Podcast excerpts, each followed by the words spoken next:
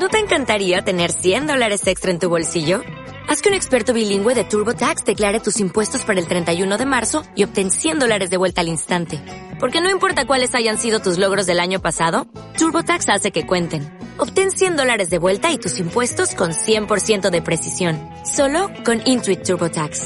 Debes declarar para el 31 de marzo. Crédito solo aplicable al costo de la presentación federal con TurboTax Full Service. Oferta sujeta a cambios o cancelación en cualquier momento.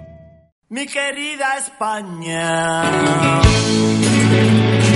esta España mía, esta España nuestra. En tu santa siesta ahora te despiertan versos de poetas. ¿Dónde están tus ojos? ¿Dónde están tus manos? ¿Dónde tu cabeza?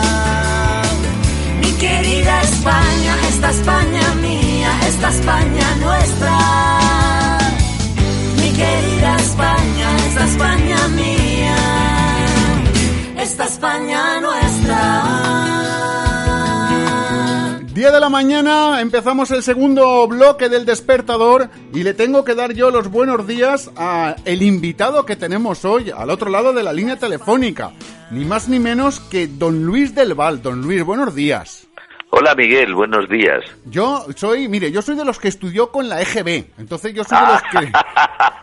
Sí, claro, no, hay que hacer un... Como mis hijos, como mis hijos. Correcto, hay que hacer una distinción muy importante, porque a mí la gente me dice, eh, enseguida me van a empezar a mandar WhatsApp, porque ya sabe usted lo que tiene esto de las redes sociales, dice, y me van a decir, ¿por qué le pones el don delante si tú nunca le llamas de don a nadie? Bueno, porque a don Luis del Val hay que llamarle don Luis del Val, porque yo soy una persona, pues eso, de bien, que ha estudiado con la EGB, y que a mí siempre me han enseñado que cuando uno habla con una persona eh, leída e importante como, como usted, pues hay que ponerle el don delante. Bueno, yo no soy importante, pero decía mi tía Pascualina que educación y buenos modales abren puertas principales.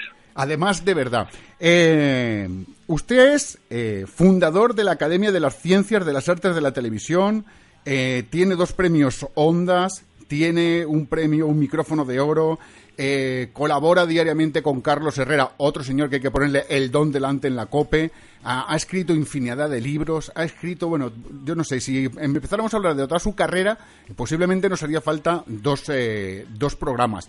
Pero a mí sí que me gusta conocer un poco de la gente eh, con la que hablamos en el despertador. Y la pregunta primera que les suelo hacer a todo el mundo es que se definan y que me digan que quién es Luis del Val. Pues un tipo normal que le gustaba leer, que descubrió muy temprano que por leer eh, no pagaban en ninguna parte y entonces descubrió también eh, que lo más parecido a leer era escribir y que por eso algo sí que pagaban y se dedicó a escribir. ¿Usted recuerda cuándo fue la primera vez que escribió algo para que lo leyera alguien y que no fuera, n- primero, ni su profesora del colegio ni su tía Pascualina? Pues sí, y yo creo que la primera, la primera cuarteta que escribí eh, fue para una chica de la que me imagino que yo creía que estaba enamorado, pues sobre los 10 o 11 años aproximadamente. ¿Cómo ha cambiado España desde que usted escribió aquello, aquella cuarteta primera hasta ahora, hasta su último libro que se titula precisamente, se llama Mi querida España? Y yo también he cambiado mucho porque desde los 11 años me convertí en un señor mayor. Pero sí, ha cambiado muchísimo. Cuando, cuando estabas poniendo el, cuando estabas poniendo la canción de Cecilia, me acordaba que eso de esa España vieja, esa España nueva, eh, fue eh, resultado de la censura que le tachó eh, unas estrofas que había escrito que decía esta España vieja, esta España muerta. Y a los censores aquello les pareció muy negativo, escasamente positivo, y se lo, y se lo hicieron cambiar. Es decir, que esa canción, que tampoco es tan antigua, eh, sufrió todavía eh, los mordiscos de la censura. ¿La han censurado usted mucho? Bueno, eh, la- algunas ridículas, ¿no? Yo me acuerdo que una vez eh, en, un, en un semanario deportivo en el que colaboraba me tacharon eh, caperucita roja. La palabra roja era una palabra que en el régimen producía eh, eczema y picores y sarpullidos y eh, encima el, el censor escribió eh, colorada porque le parecía mucho más fino Caperucita Colorada que Caperucita Roja. Hay muchas anécdotas de, los años cincuenta y tantos eh, y algunas son verdaderamente divertidas. ¿no? Eh, yo recuerdo una de,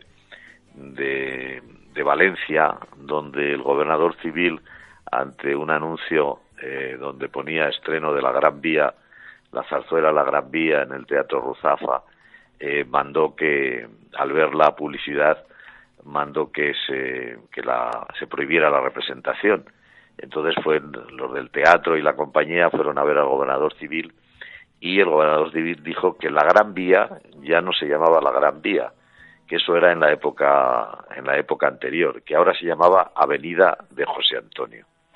Y entonces eh, hicieron otra página de publicidad donde podía Teatro Ruzafa, eh, eh, gran representación de la zarzuela Avenida de José Antonio, antes la Gran Vía.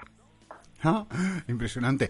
¿Qué, es peor? ¿O qué, ¿O qué era peor? ¿La censura de antes o la censura de ahora de las redes sociales donde uno escribe algo y automáticamente lo bombardean por todos los lados y se permite la gente decir las mil y una aberraciones escudada tras el pajarillo azul?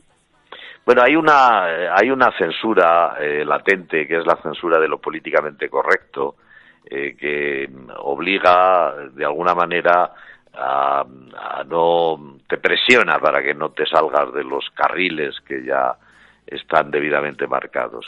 Decía, decía Máximo, eh, el, gran dibujante y humorista, que lo peor, la peor censura es la que tenemos dentro, es esa eh, que nos impide ser valientes, es esa que eh, tapa la posibilidad de que alguna vez seamos osados y muchas veces nos hace decir cosas de una manera mucho menos agria y más dulce.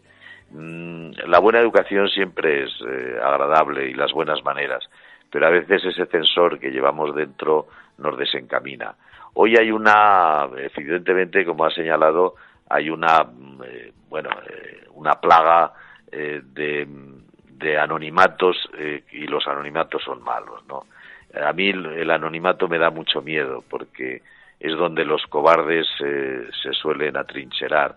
A mí me gusta que las cosas me las digan cara a cara, saber quién las dice, qué medio las dice y, qué, quién se responsabiliza.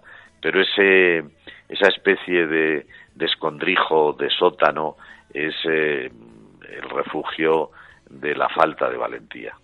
A mí me están mandando un montón de WhatsApp ahora mismo. Uno que me dice, no vas a tener mi cojones a hacerle la pregunta que le hace a todos los invitados, que yo siempre la hago al final, por si me cuelgan, y se la voy a hacer a usted también, por supuesto.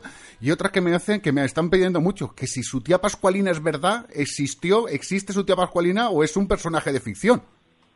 La tía Pascualina existe porque una vez visitando Londres con un amigo, eh, era pues no sé la, la quinta o la sexta vez que estábamos y cerca de cerca de Oxford Street en una calle perpendicular que, que iba hacia el Museo de Cera le dije oye por qué no cogemos un día uno de estos autobuses turísticos y, y cogimos un autobús turístico y lo cogimos en Oxford Street y la primera parada que hizo metiéndose en esa calle fue delante, estaba el autobús lleno de japoneses y fue delante de una de una de un hotel, un viejo hotel y la guía eh, explicaba eh, en este hotel eh, se alojaban cuando venían a Londres Sherlock Holmes y el doctor Watson y los japoneses hacían fotografías.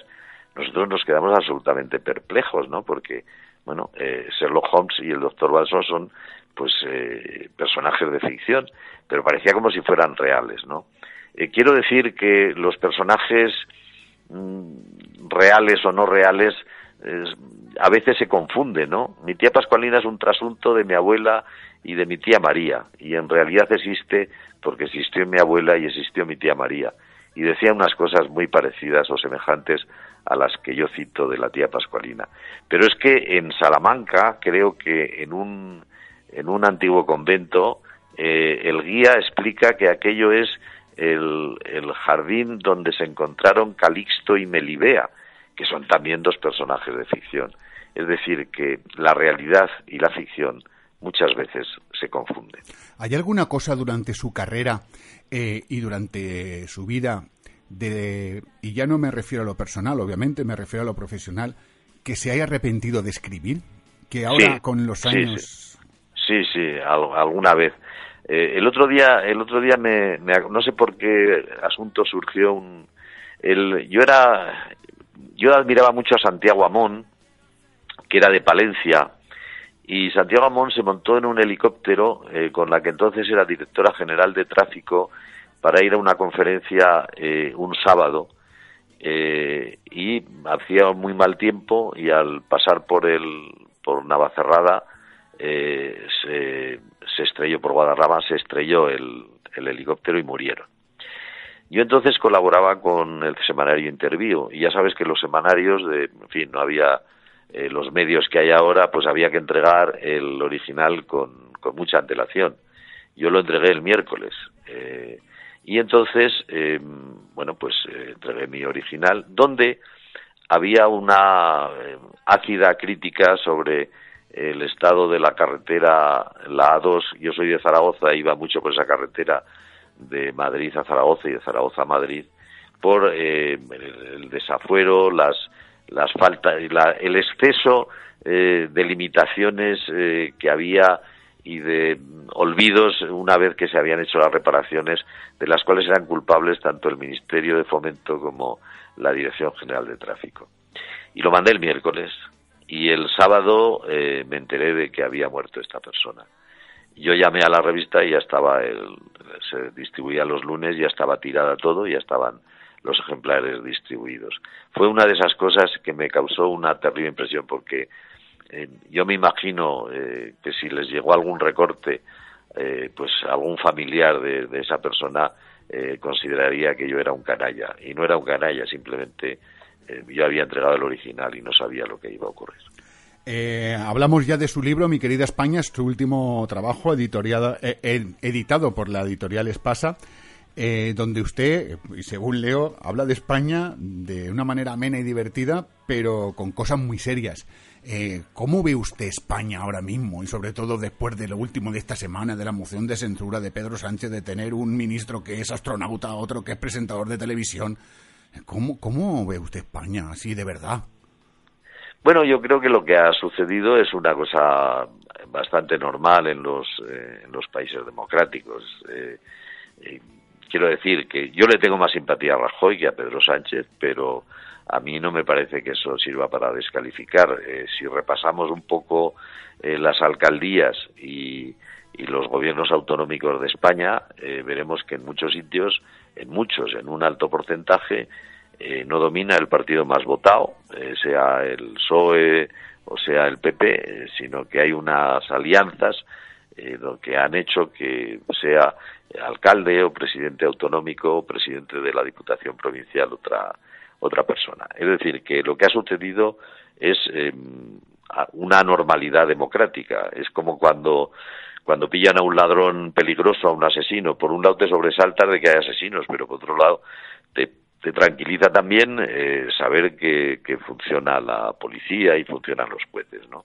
Entonces, a mí, desde ese punto de vista, eh, lo que yo no sé es lo que lo que van a hacer. Yo voy a, a guardar la cortesía de los 100 años, digo de los 100 años, de los de los 100 días eh, de educada contención, eh, a ver qué a ver qué hace el gobierno, ¿no? De, de momento aquella broma que hacíamos de que veíamos a Rufián de ministro del Ejército, de ministro de Interior, no ha sucedido, lo cual es de agradecer y estamos eh, eh, felizmente eh, satisfechos en ese sentido, ¿no? Y luego ya veremos a ver lo que sucede. Pues yo no lo sé, porque la situación de Italia, mm, bueno, pues eh, tampoco es muy buena. La situación del Reino Unido, no digamos. Eh, en Estados Unidos hay un personaje que, eh, que nos inquieta no solo a muchos estadounidenses, sino en el resto del mundo occidental. Es decir, que, no sé, España tampoco es una, una excepcionalidad. Una prueba, eh, porque el dinero es muy sensible, una prueba es que ni la prima de riesgo ha subido, como decían algunos augures, ni eh, la bolsa se ha desplomado, ni mucho menos. ¿Usted piensa que España, con lo pequeñita que es comparada con el resto del mundo, tiene el peso específico que nos hacen creer eh, los políticos a los españolitos de a pie y que creamos que somos tan importantes para Europa y tan importantes para, para el mundo? ¿O simplemente España es lo que es? Es nuestra España que la queremos todo, por lo menos yo la quiero. Y, y ya está. Y esto que a nosotros, a nosotros yo creo que nos sucede con nuestro país, nos sucede lo mismo que nos sucede con el hijo del vecino. El hijo del vecino no es tan inteligente como dicen sus padres, pero no es tan tonto como pensamos el resto de los vecinos, ¿no? Entonces, eh, cuando sales por ahí, eh, te das cuenta de que España es bastante querida y, bastante respetada. Otra cosa es el peso político que nuestros dirigentes le sepan insuflar, ¿no? Pero yo que he asistido a, pues no sé, alguna feria del libro en el que el país invitado era España y algunos escritores hemos ido, pues yo recuerdo la última ocasión que estuve, que estuve en Estambul, mm, realmente eh, la actitud de las personas de allí eh, era verdaderamente de curiosidad y de respeto hacia nuestro país y en algunos momentos de admiración. No digo ya en el continente donde he estado en Panamá, he estado en Costa Rica, he estado en muchas ferias donde se dedicaban a España y sí la eh, el respeto que hay a España es el que tiene el que tiene menos respeto hacia España son los españoles pero España tiene un legado histórico tiene un presente cultural vamos a hacer a ser dentro de nada vamos a ser 600 millones de personas los que nos expresemos en español eso es mm, nos convierte en el segundo idioma eh, occidental de, eh, del, plano después del inglés y, mm, y luego pues eh, el peso el peso importante que tenemos es muy es muy serio. nosotros todavía creemos que España está en inferioridad de condiciones con los otros países, ¿no? O sea, no sé, hace, hace dos años recuerdo que vino, y perdona que me extienda, Miguel. Eh, se puede extender todo lo que usted quiera, vamos, sin problema. Bueno, es que hace dos años vino, eh, hubo una reunión en la embajada alemana, eh, porque hubo, vinieron empresarios alemanes y, y jerarquías alemanas. Y entonces, pues los periodistas le preguntaron en la embajada a los jerarcas que había y a los empresarios qué les comprábamos a Alemania. Y pues dijeron, dice, pues eh, España le compra a Alemania eh, bienes de equipo, eh, automóviles y productos farmacéuticos. Y a continuación, naturalmente, vino la, la pregunta complementaria. ¿Qué es lo que Alemania le compra a España? Y la misma persona dijo, pues Alemania le compra a España bienes de equipo, automóviles y productos farmacéuticos. Es decir, que nuestro intercambio es de igual a igual, que eh, aquellos tiempos en los que nosotros comprábamos las maquinillas de afeitar a Alemania y ellos nos compraban naranjas y tapones de corchos para botellas, se han pasado, ¿no? En, este momento se han pasado. Y tenemos, pues, empresas de tecnología mm, punta, como puede ser eh, eh, Movistar, Telefónica, o textiles como Zara, que están instaladas en todo el mundo, y laboratorios farmacéuticos impresionantes. No sé, lo que pasa que si, si los franceses, por ejemplo, hubieran sido los protagonistas del encuentro con el continente americano, bueno, mm, eh, eh, el orgullo, que ya de por sí el francés es orgulloso, eh, alcanzaría unas dimensiones casi difíciles de soportar. Nosotros, en cambio, nos hemos empeñado en hablar mal de, lo que se llama una conquista sangrienta, aplicando éticas y legislaciones del siglo XXI al siglo al siglo XV, lo cual es de tontos contemporáneos. Pues sí, la verdad es que sí. Mire, aprovechando que, hemos hablado del extranjero y de sus visitas al extranjeros y que en su libro dedica un capítulo a nuestra bandera, la roja igualdad, ¿no le da un poco de envidia cuando sale por ahí y ve a los americanos que llevan su bandera de Estados Unidos ahí en la solapa orgullosos y aquí si te pones algo que lleve la bandera de España te llaman fache y te ponen a caer de un burro? ¿No le da a usted un poquillo de pena eso? Sí, me da pena. Hace un par de semanas, eh, me parece que a finales de mayo se celebraba el juicio, precisamente en mi pueblo, en Zaragoza, eh, sobre un asesinato que es impensable en, en cualquier país occidental y, oriental, ¿no? Eh, una persona murió porque la mató otro mm, que al entrar en un barrio que llevaba unos tirantes con la bandera española. Pensar que eso pueda suceder en Francia o en Estados Unidos es eh, absurdo, inimaginable. En Estados Unidos es posible que un francotirador dispare eh, contra 14 o 20 personas y las mate desde una terraza, pero a nadie le matan por llevar una bandera. Aquí, efectivamente, todavía, ahora que estamos ya en verano, eh, llevas a punto de comenzar el verano, llevas un polo donde en el cuello está los colores rojo y amarillo e inmediatamente en algunos tontos contemporáneos surge una especie de rechazo. De rechazo por una mm, mala y falsa asociación como si la bandera la hubiera inventado Franco, producto de la falta de conocimientos, de la ignorancia y de la mala perspectiva. Hombre, yo tengo un polo así, la verdad, que aparte que llevo la bandera española en, lo, en el cuello, la llevo también en las mangas. No me da miedo salir porque como mido 1,93 mido 1,93 y 100 kilos, pues la verdad es que ando, ando, tranquilo por ahí, pero no se cree usted que no, a veces no piensa, dice, ah, que te pillas un tonto por ahí y te da un disgusto. Hablando de Franco y de la transición, para usted, eh, y le cito textualmente, es de las pocas cosas que han salido bien en España en los últimos 200 años. ¿Que tan torpes somos los españoles que solamente hemos sido capaces de hacer bien eso o no? pues, pues lo, eso lo hicimos bien, pero es que eh, la guerra de la independencia, por ejemplo, que al final salió bien, eh, salió bien gracias a un, a un británico llamado, llamado Wellington.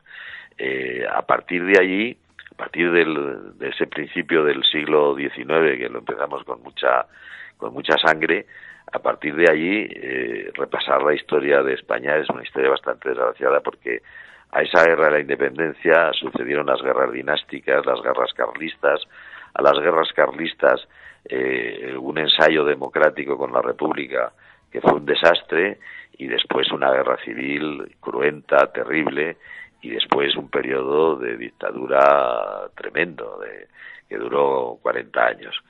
Bueno, eh, eso no es bueno. y entonces la transición sí que nos salió bien. No solamente nos salió bien, la transición todavía hoy en algunas universidades eh, británicas y americanas y francesas, en, en las facultades de políticas, se estudia como ejemplo de cómo se puede eh, pasar de una dictadura a una democracia. Fue eh, una mm, transición complicada y difícil. Eh, por eso cuando algunas, algunos jóvenes universitarios de la Complutense dicen que fue una especie de pacto entre, entre la gran banca y la monarquía, bueno, eh, a mí me, produce una divertida sonrisa porque esa transición estuvo a punto de fracasar muchas veces y una vez hecha tuvo y sufrió cuatro intentos de golpe de Estado. La gente se piensa que solamente ocurrió el día, el del 23 de febrero de Tejero, pero hubo antes uno, el de la Operación Galaxia, después el intento de Tejero, luego estando ya Felipe recién incorporado Felipe como presidente del gobierno, el golpe de los coroneles y por fin avanzado ya eh, en el 85 me parece un intento de golpe tremendo con motivo de la celebración de las Fuerzas Armadas en, en La Coruña, donde se había comprado ya eh, una, se había alquilado un local, se había hecho un sótano y se iba a colocar una carga explosiva debajo de la tribuna donde iban a estar Felipe González y los reyes de España. No fue nada fácil, no fue ningún pacto. Fue algo que salió bien gracias a, al tesón de, de las gentes del viejo régimen, de, de la sabiduría de una persona que se llama Torcuato Fernández Miranda, de la paz y el sosiego que supo poner el secretario general del Partido Comunista de España, Santiago Carrillo, y de la suerte, porque en estas cosas, como en todas, hasta en los matrimonios, en las bodas y en los partidos de fútbol, también cuenta la suerte. Mire, pues hablando de suerte, ¿cómo anda usted con las suertes taurinas? ¿Es usted, le gusta la tauromaquia o no? A mí me gusta, me gusta eh, y, suelo ir. Eh, no soy un, no soy uno de esos eh, aficionados entusiastas eh, que se ven las 30 corridas de San Isidro, porque también me gusta mucho el teatro, pero sería incapaz de ir 30 tardes seguidas al teatro porque me agotarían. Pero sí me gusta. Decía García Lorca, y lo refiero en ese libro, eh, que es el, bien cultural eh, mm, más importante que tiene España, Federico García Lorca. Y bueno, mm, es a mí me, me, me han llamado asesino en Guadalajara y en Zaragoza al entrar en la Plaza de Toros eh, cosa que me sorprende bastante, pero bueno, a lo mejor llega un momento en que por los españoles para ir a ver corridas de toros tendremos que ir a Francia. No creo, porque hay una hay una asumida decadencia y es que eh, esas donde se crían los toros eh, los crían personas, familias que no que se dedican a ello porque es tradición, pero hoy la cría de toros es muy poco rentable. ¿Usted piensa que los animalistas, eh, los animalistas de ahora que solamente defienden el tema de la tauromaquia, que es parece ser que lo único donde tienen visibilidad, eh, son animalistas por la moda? O son animalistas de convención? Porque, porque por ejemplo, yo defino como animalistas a la gente de Greenpeace que se me va a los polos a evitar que maten a, a palazos a las focas, o los que se van al mar de Japón a evitar que maten a los delfines, a los, a los atunes allí como los matan así. Eh, pero claro, yo no veo, eh, yo soy muy raro con los animales. Yo tengo dos ratas de mascotas y dos gatos sin pelo. Es decir, yo soy raro, raro, raro. Eh, pero yo no veo a nadie que, ningún animalista que defienda cuando se matan las ratas ni cuando se matan estos animales. Parece que estos animales, no sé usted cómo lo ve. Nadie, nadie, nadie protesta cuando ve un camión de cerdos apretujados, Correcto. casi a punto de asfixiarse. Nadie, nadie protesta eh, por la cantidad de, eh, de hormonas y de fármacos que se inocula a los pollos para evitar que en ese corto espacio en el que tienen que engordar apresuradamente eh, se maten a picotazos. nadie protesta por tantas y tantas cosas que suceden. Lo que pasa es que la, tauromaquia está también asociada a que es algo de personas mayores y fachas. O sea, si a ti te gusta el paso doble y la copla española y la llevas un eh, llevas en las mangas del polo llevas los colores de la bandera española.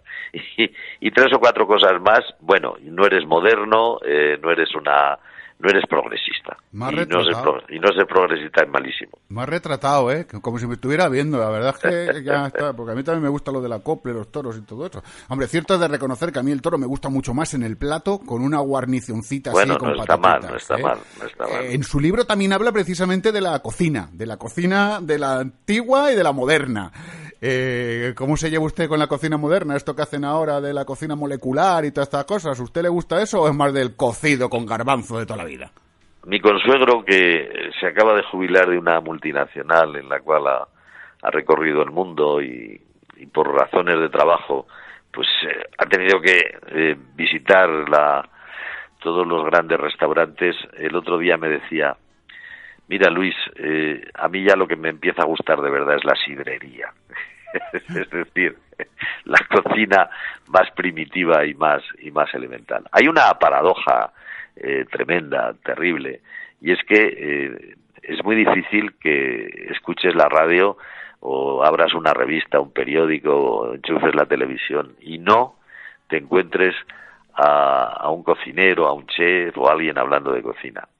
A la vista de esto, una persona que viniera de, de Japón y no hubiera estado nunca en España y conviviera con nosotros, eh, al ver cómo están los medios de comunicación eh, con tantas secciones dedicadas a la cocina, pensaría que los españoles estamos todo el día cocinando. Bueno, cocinamos menos que nunca, a pesar de toda esta avalancha de, los chefs y de la nueva cocina, eh, nunca se ha cocinado tampoco en España, de tal manera que el crecimiento y el aumento de la comida basura y de los establecimientos de comida rápida es tremendo, es, es algo casi asustante y de las eh, esto que se llaman eh, las marcas de que se que se extienden por todas las partes, es decir que es contradictorio, muy contradictorio que todo esté lleno de, de la nueva cocina y en casa ni siquiera se haga la cocina tradicional. Yo no le quiero robar mucho más tiempo, don Luis, y me están friendo a preguntas que le pero pregúntale esto y pregúntale lo otro, que no le voy a preguntar ninguna cosa, pues ya está, ya está bien, eh, que ya tengo aquí 10 de la mañana, 28 minutos, y yo, pero claro, hay una pregunta, y yo ya le voy a pedir disculpas, primero, por la pregunta y por el lenguaje que voy a emplear, pero es que se la hago a todo el mundo y aquí me están achicharrando a decir, no tiene lo que tienen los hombres y los toreros entre las piernas, hacer la pregunta a don Luis del Val. Y yo se la tengo que hacer, yo, pero ya le, pues hágala, hágala. Le, pido ya disculpas, primero, por el tono de la pregunta y por la pregunta en sí, que usted mucho de salir a zorrear los sábados por la noche o no, o se recoge pronto. Yo soy de salir con amigos los viernes y los sábados y salgo bastante y entonces como me acuesto todos los días a leer a las nueve y veinte una vez que he visto el telediario y luego estoy leyendo hasta las diez y media y me levanto a las cuatro y media no me echo siesta, pero sí los viernes y los sábados para poder cenar con los amigos.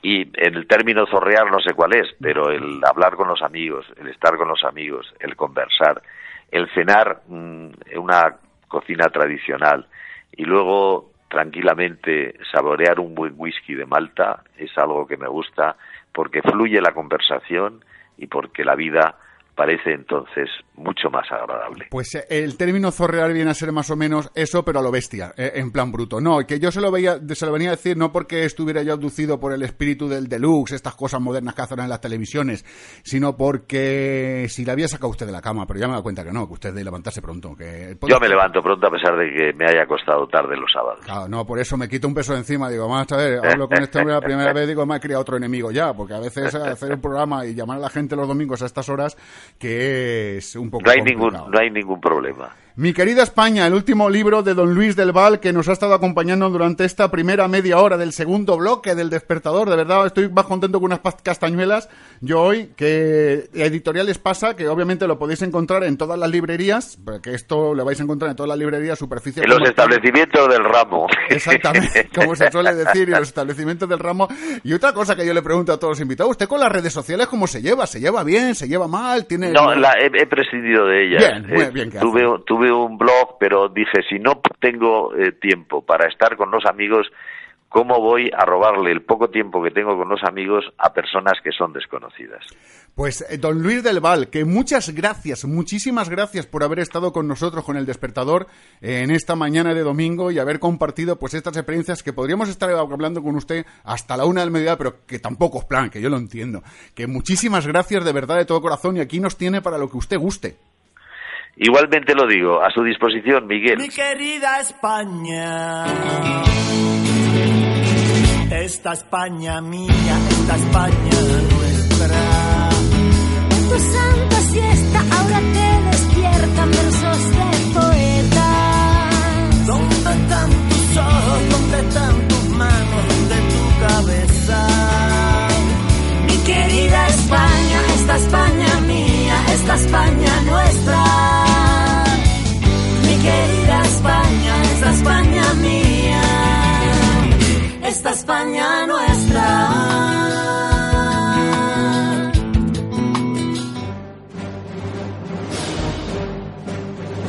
Miguel, no apagues nunca el despertador. Piensa que hay mucha gente escuchando, aunque yo no soy tu padre, ni tu hijo, ni el Espíritu Santo. Que la fuerza te acompañe.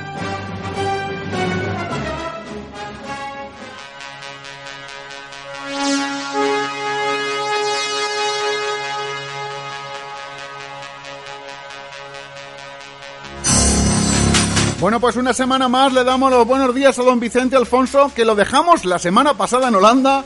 Y por cierto, ahora le quiero hacer yo una pregunta de lo más seria. Don Vicente Alfonso, nuestro poliatleta, buenos días, ¿cómo estás?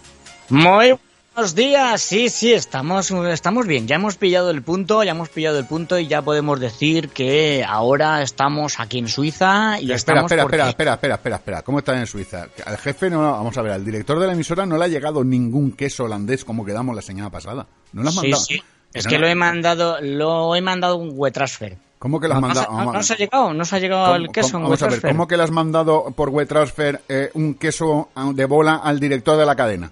Hombre, yo qué sé, yo mando archivos y mando cosas y llegan. Entonces, un queso yo me imagino que sí, ¿no? ¿Pero ¿Cómo le va a Vale. llevar un queso a través de internet? ¿Y cómo qué hace? ¿Lo imprime en la impresora y se lo come de papel?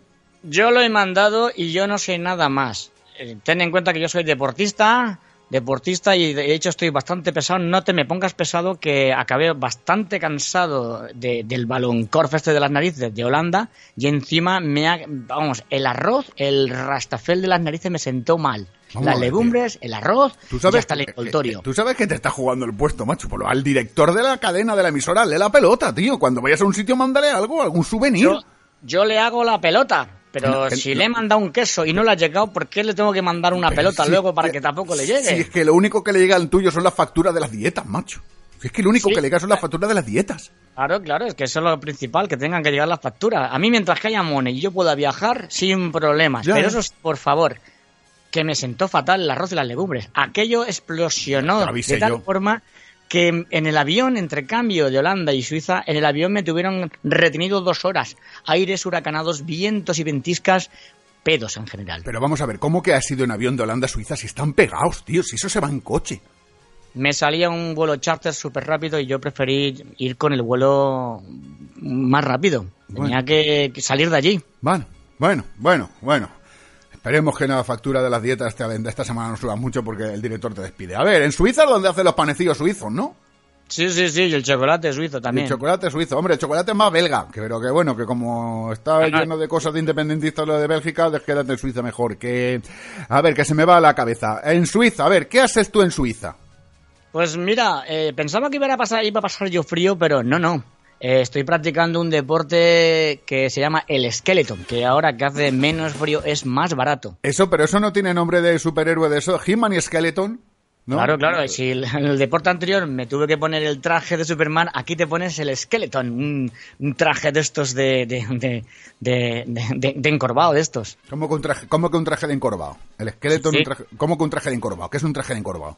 El skeleton viene porque es un trineo con forma de cadáver. Un trineo con forma de cadáver. La madre que me parió. A ver, ¿cómo que un trineo con, será un trineo con forma de ataúd? No, no, no, No. El skeleton en realidad es un trineo ¿Sí? de metal cuya Sí. forma era similar a un esqueleto humano. Vale, vale, ya, las costillas así como si estuviera el esqueleto, las costillas serían como el sitio donde te tienes que meter dentro, la cabeza sería la parte delante del trineo, ¿no? Más o menos. De hecho, esto más o menos lo plagió, lo inventó aquí en Suiza un soldado inglés llamado Child. ¿Y qué hacía ahí un soldado inglés, chido? En la guerra, yo qué sé. No, pues, sí. Bueno, que, que- bueno, ¿y qué hay que hacer con, el, con eso? ¿Qué, ¿Qué gracia tiene eso? Ponerte ahí en el esqueleto este. Pues como ahora hace menos frío, pues la verdad que no hace- mejor gracia que en pleno invierno, que el otro día se me congeló, se me congeló, solo de pensarlo se me congelaron hasta los dedos de los pies. Consiste en tirarse, te tiras, coges el trino corriendo, haces 50 metros a toda leche, Sí. y luego te tiras colina abajo, bueno, en, en un, en un pasillo de estos con el trino, a toda velocidad. A toda, a toda, tres- Sí. 130, 100, 130 kilómetros por hora de caída, vertiginosa. Sí. Y ya está. Y esto... A ver, no, no, no está. Traje, botas especiales, cascos con protecciones, coderas, sombreras. Macho, ¿qué más quieres? Estás a menos de un centímetro tocando el suelo con tu nariz. Como te- tengas tocha, te metes una rijostia que te encuentran. Que Y- te encuentran tres pueblos más para abajo. Pero que, y que, pero que la gracia de esto que es tirarse monta abajo y ya está. No hay, que en el trineo esté con forma de cadáver. Hombre, a ver, tú entre que subes arriba, Sí. te preparas, calientas, tienes hambre. Entonces la gracia es que cuanto antes bajes, antes empiezas a comer. No lo, no lo veo. No, la verdad es que no, ¿Eh? no- de hecho, se puede, te puedes tirar individual, incluso, incluso en, en dos, se pueden tirar hasta dos. pero bueno, de- este depende del esqueleto lo grande que sea, porque si el esqueleto... Claro, el esqueleto puede ser doble, pero bueno, lo normal es que se tire uno solo, tanto en masculino como en femenino. Aquí no hay trueques ni nada, ni tocamiento, porque no, no da tiempo. Ya. Y el ganador de la competición será aquel que contenga, obtenga menos tiempo. Pero en realidad son diferentes pruebas, son diferentes mangas. Entonces tú puedes ganar una, perder la otra, y el resultado es cuanto más rápido en tiempo lo hagas, en todas las mangas que sean, que se pueden hacer 3, 4, 5 o 25, Sí. pues gana. Oye, hay categorías porque esto va en función, no es lo mismo que se tire, yo qué sé, no lo sé, un hipopótamo, aunque se tire una ardilla. Porque Hombre, el aquí peso- hay la categorías grave- por la pesos. eh, por pesos, claro, ¿no? Porque, claro, la- no es lo mismo. Yo, yo no sé, por ponerte un ejemplo, por ponerte un ejemplo, no es lo mismo, no es lo mismo que se tire Montserrat Caballé, con todos mis respetos a doña Montserrat Caballé, a que se tire, yo qué sé, un enanito del bosque. No, es que Montserrat Caballé no va a subir arriba. no, ni la van a poder subir. Ya, estamos, ya estamos discriminando. ¿Por qué no va a poder subir si la mujer se lo propone? ¿Por qué no va a poder subir? A ver. Porque arriba no hay nada de comer, por eso te lo decía. Bueno, ¿y qué? Pero si, vamos a ver, ¿no hemos quedado que subes arriba para tirarte? Es decir, a lo mejor esta señora Montserrat quiere subir arriba a lo alto de los Alpes suizos y cantar un... y tirarse después. ¿No? Claro, no, no, no. A ver, vamos a ver. Primero tú tienes que estar con muchas ganas de subir y primero te engañan como que las vistas van a ser buenas. Y es cierto, sí, subes ahí, las vistas son buenas, no ves un fijo todo nublado. Sí, sí, sí, buenas, buenísimas. Y luego, ¿por qué has dicho que hay que correr 50 metros para tirarse? ¿Qué pasa? ¿Que es la distancia obligatoria? Que hay que correr, coger carrerilla. Es decir, para mantener el récord de rapidez, antes de que te caigas en, pendiente, digamos, circular, en el pasillo, en el túnel, eh, tienes 50 metros que cuanto más velocidad y más corras empujando el trineo hasta que te tires en plano, como si te hubieses pegado un tiro, te tiras en plancha, como si te hubieses encontrado un billete de 50 sí, sí, te tiras en plancha, te tiras en plancha, vamos. Te tiras en plancha sobre el trino, ¿no? Pues cuanto más corres con él empujando principalmente, pues más velocidad consigues y luego la caída es más dura, más fuerte, más rápida. Mm, antes comes, vamos, que es la que viene la finalidad mía. ¿Y qué te dan de premio? La comida. Hombre, yo me imagino, hombre, en este caso, como yo no voy a ganar nada porque estoy todavía ensayando y probando todo esto, pues, hombre, la comida cuando llegues al menú. Aparte que ya te digo que es más barato porque ahora no es temporada de, fríos, no es temporada. Ahora hay poco, poco, de hecho, poco hielo, muy poco, lo está manteniendo artificialmente. Pero como no ganas nada, pues, ¿qué ganas? Méritos de haber estar y, y, y que paga la empresa, qué leche. Ya, ya, eso no. Ya, vamos a hacer como que no he oído lo de que pague la empresa. Oye, ¿qué le vas a traer a. ¿Le vas a mandar algo al jefe de, de, de Suiza? ¿Algo? ¿Un panecillo suizo o algo? ¿O qué? Vamos a ver, yo a ver si esta semana le llega el queso, el queso de Holanda y le compro unos panecitos o algo y yo se lo mando. Pero en este caso ya no se lo mando por correo web transfer, se lo voy a mandar en persona. O mándaselo en persona o mándaselo en mensajero, tío. Yo qué sé, algo de eso, ¿no? No, no, mensajero no, que exagera mucho. Que yo, yo no mando nada exagerado. Bueno, escucha, vete con cuidado, no te me parta la crisma y no pase una factura de esto de médico que tengan que escayolarte entero, yo qué sé. Tengo, un, tengo un truco, le pongo freno al trineo para que no salga tanto. Porque yo he dicho que puede pillar 100 o 130 kilómetros, yo es que voy a 60. Pero entonces que no, vas a, no, pues no, vas a ganar nunca. Y, coño, por eso he dicho que no iba a ganar, yo iba a llegar para comer. Yo la verdad es que no, no acabo de entender nada. Don Vicente Alfonso, poliatleta, qué bueno, qué buenos días, hermoso, que lo pases bien. Hala, venga, pues nada, que lo paséis bien con el despertador. Hasta luego, Miguel y queridos oyentes. Hasta el domingo que viene. Estás escuchando El Despertador. El despertador, oiga. ¡Despierta!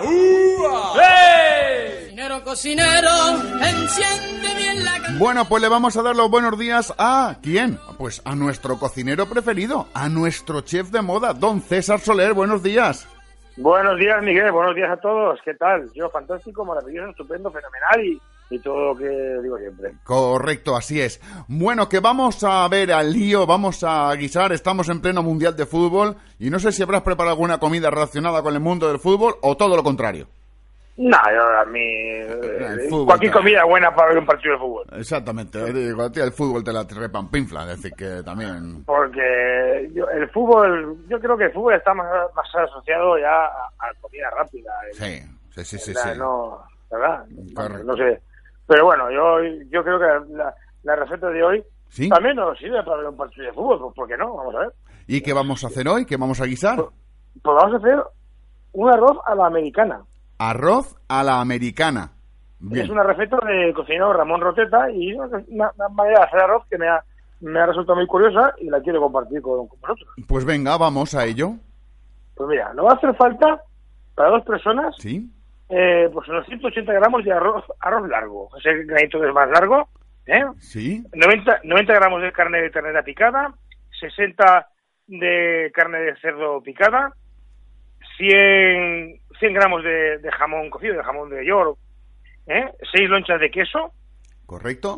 150 gramos de pimiento rojo, una cebolla, dos dientes de ajo, un poquito menos de medio litro de caldo de carne, aceite de oliva virgen extra, como siempre, sal, pimienta negra y nuez moscada. Bueno, los elementos necesarios muy fáciles. Muy fáciles. Pues yo voy a decir que fácil también es hacer una arroz a la americana. A ver, vamos. vamos para allá. Mira, vamos para allá.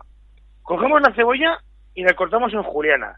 fina. Juliana, sabéis que esas siete tiritas largas. Sí, correcto. Pues, pues, fina. Y la ponemos a pochar en una cazuela que sea amplia, ¿eh? Y amplia y baja, es más, ancha que, que, alta. Con un chorrito de aceite. Cuando ya tengamos pochada la cebolla, cogemos el pimiento cortado en tiras y los dientes de ajo picaditos y los sofrimos eh, junto a la cebolla durante, un par de minutos. Cuando llegamos a sofrito eso, incorporamos el caldo. ¿Eh? Y condimentamos, pues apimentamos sal, pimienta y la luz moscada y, y echamos el arroz.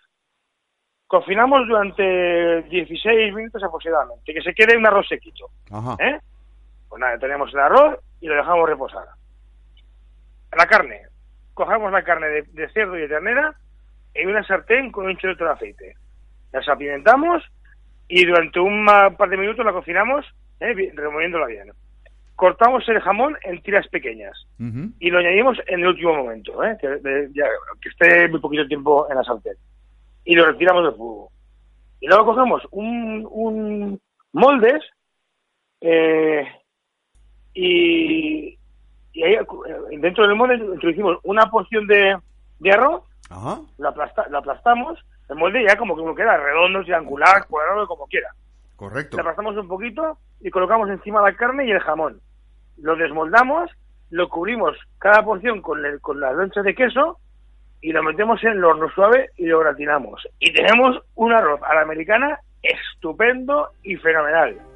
Cocinando me doy una maña. Además que tiene una buena pinta, de verdad. Me voy a hacer yo ahora mismo que tengo aquí 3.000 kilos de arroz. Que, han, aquí en Valencia, en la zona de la, de la albufera, han recolectado, han recolectado arroz. Y lo tenían en silos y me dijeron, oye, que tenemos estos 3.000 kilos de arroz en silos. Digo, tráelos para acá, tráelos para acá que le voy a dar unos cuantos arroces. Le voy a preparar arroz a toda la gente, pobre gente que ha venido en el Aquarius este, en el barco este, a toda esta pobre gente que ha venido ahí, le voy a preparar yo el arroz americano hoy. Con eso que te digo. Arroz americano para todos. Para todos, para todos sin miedo.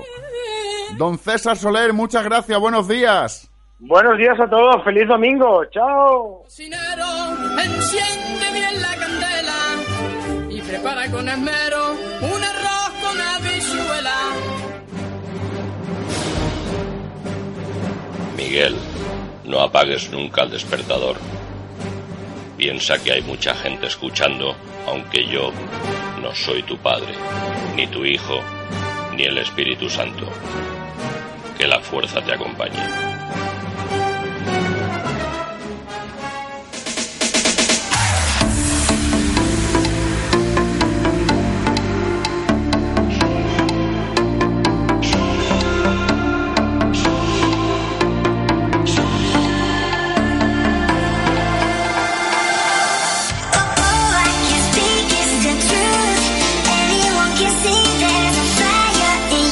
La mañana, hoy, hoy, hoy, tengo la voz hoy, os dais cuenta, de pronto se me fue con David, me volvió luego, pero tengo la voz hoy fatal. Tengo la voz como el Guadiana, aparece y desaparece, una cosa rarísima. Bueno, pero hay veces que pasa, con esto de la voz hay veces que pasa, te viene y te va. Oye, quedan 10 minutos, en 10 de la mañana, 46, casi 47 minutos ya. En estos 10 minutos queda lo que yo te traigo cada semana, que son las novedades musicales, a ver si me aguanta la voz. Y esta es la primera que te traigo, David Guetta, Joe Love. Lo trae aquí de fuerte para que te pongas en pies, estás todavía dormiscao.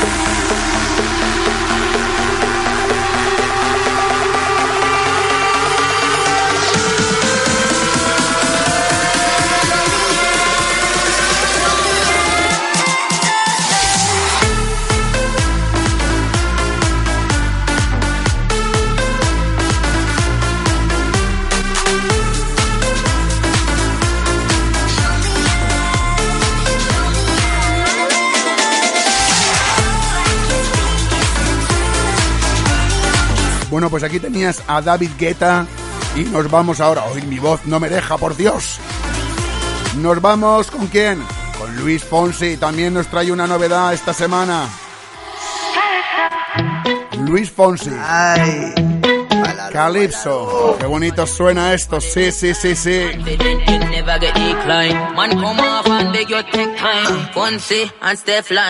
Yo no sé, no sé, no sé, no sé qué pasará.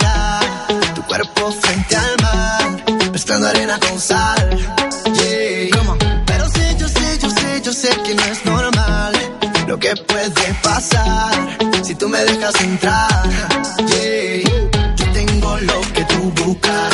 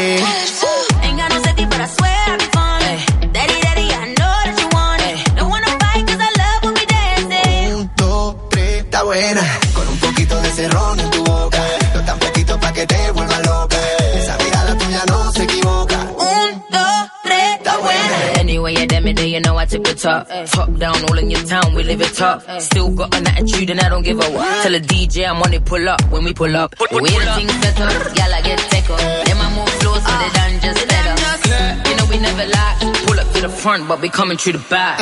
Yo tengo lo que tú buscas. Calienta tanto que asusta. Y sabes lo que te gusta. Te gusta, te gusta. Prendiendo fuego en el suelo. Pintando estrella en el cielo. Y te diré lo que quiero. Si tú te quedas conmigo.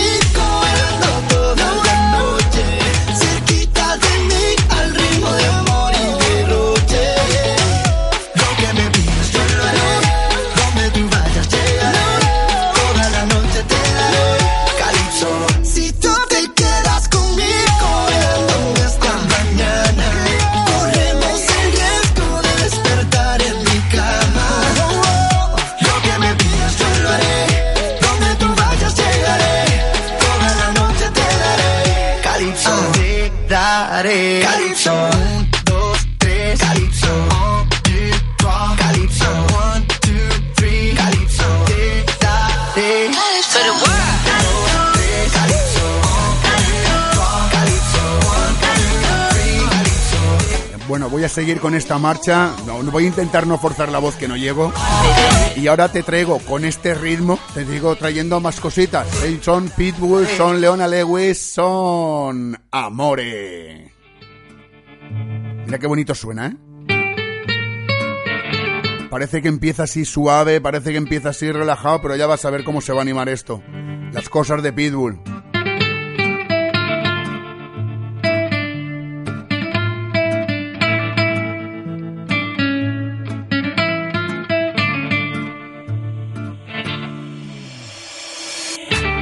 The dying to kill and living to die. Snub nose, hit shots if you touch anything that's mine. Respect, loyalty, dan la vida por la familia. They live for the honor, they kill for the honor. They'll die for the honor. Wise guys take life from the box, the judge in the ass, put their hand on the Bible and lie to your honor, leave something in the corner. for the law, for the feds, fuck cops, you at your favorite spot. Well dressed, but dangerous. Go get us, hustlers, gangsters, everything organized. And if they hit us, a surprise. One to the heart and two to the brain. Looks like he lost his man. Let's ride. There's rules and codes. You don't break them for no one. Unless you're a fool like that fucking prick Sammy the Bull. Mio amore, I've waited for you save me tonight, but you left me dying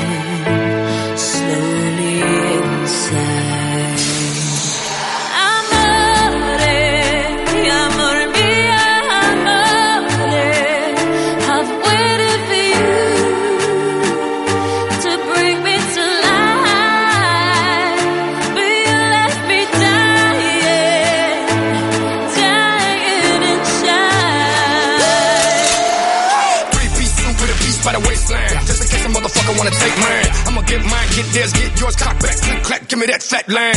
My bullshit, walk out the court, not guilty, filthy. But yet so fresh, so clean, so gentleman, so mean. So loved, so hated. Yeah, I killed, yeah, I extorted, yeah, I robbed, but I'm the god of the mob. Fuck it, I made it. From nothing to something, scum to thug, thug to gangster, gangster to mobster. No pot to piss in the pasta and lobster, bitch, I'm a rock star. The kings and queens, that killed and died for his dreams. The rotten apple from the big apple, the realest gangster you ever seen. John. The rotten apple from the big apple, the realest gangster you ever seen. John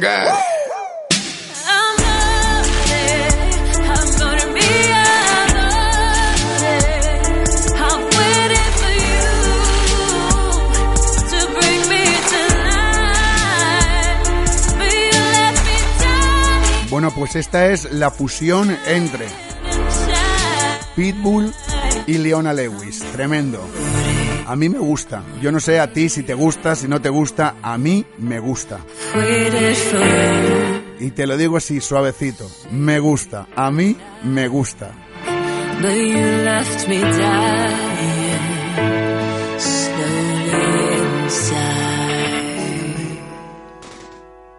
Soy el mismo hombre del que Como me gusta esto, que es lo que yo me despido en la mañana de hoy. Este domingo 18 maravilloso, que la voz me ha gastado una mala pasada. Oye, de verdad, tenía la voz como el Guadiana, ¿eh? A veces venía, a veces no venía, sube, se baja. Qué cosas más raras tengo yo las personas. los ojos. Eso es que ya tengo la voz de verano. La voz de verano te comes un polo de esto de los calipos que te lo metes para adentro y se te las cuerdas vocales se te quedan así como que pillas. Pero bueno, hemos cumplido hasta el final como los campeones. Oye, que ha sido un placer estar con todos vosotros un domingo más, que estaré con todos vosotros la semana que viene, dos men- Dios a la misma hora en vuestra emisora favorita, aquí haciendo sonar el despertador y poniéndoos a todos en pie. Ya sabes, toda la información de nuestra web, www.eldespertador.eu, la tienes ahí. No sé lo que he dicho, pero ha quedado bien. Oye, te dejo con este tema de Melendi, en acústico, mírame. Y yo te digo, no me mires, a mí escúchame. Ole, ole y ole. Hasta la semana que viene, sed felices. Soy el mismo hombre del que te enamoraste. Ese que te hacía reír y era un desastre. Soy el tipo aquel. Solo mírame a los ojos. Desnudémonos el alma entre sonrojos. Solo mírame. Si lo haces te juro que destrozarás mi rol de tipo duro. Si me miras bien, me volverás a ver. El amor es un ángel que se viste de demonio cuando se arruga la piel. El amor siempre nos viene envuelto de regalo. Y como niños le arrancamos rápido el papel. No dejamos ni un segundo de jugar. Pero luego siempre acaba en el desván. Y entre polvo y polvo solo soledad. As a new Western Union customer, you can enjoy a $0 transfer fee on your first international online money transfer. Send money to your family and friends back home the fast, easy, and reliable way. Visit westernunion.com or download our app today to get started, and your first transfer fee is on us. FX gains apply, not available for credit cards and transfers to Cuba. Services offered by Western Union Financial Services Inc. and MLS 906983 or Western Union International Services LLC and MLS 906985.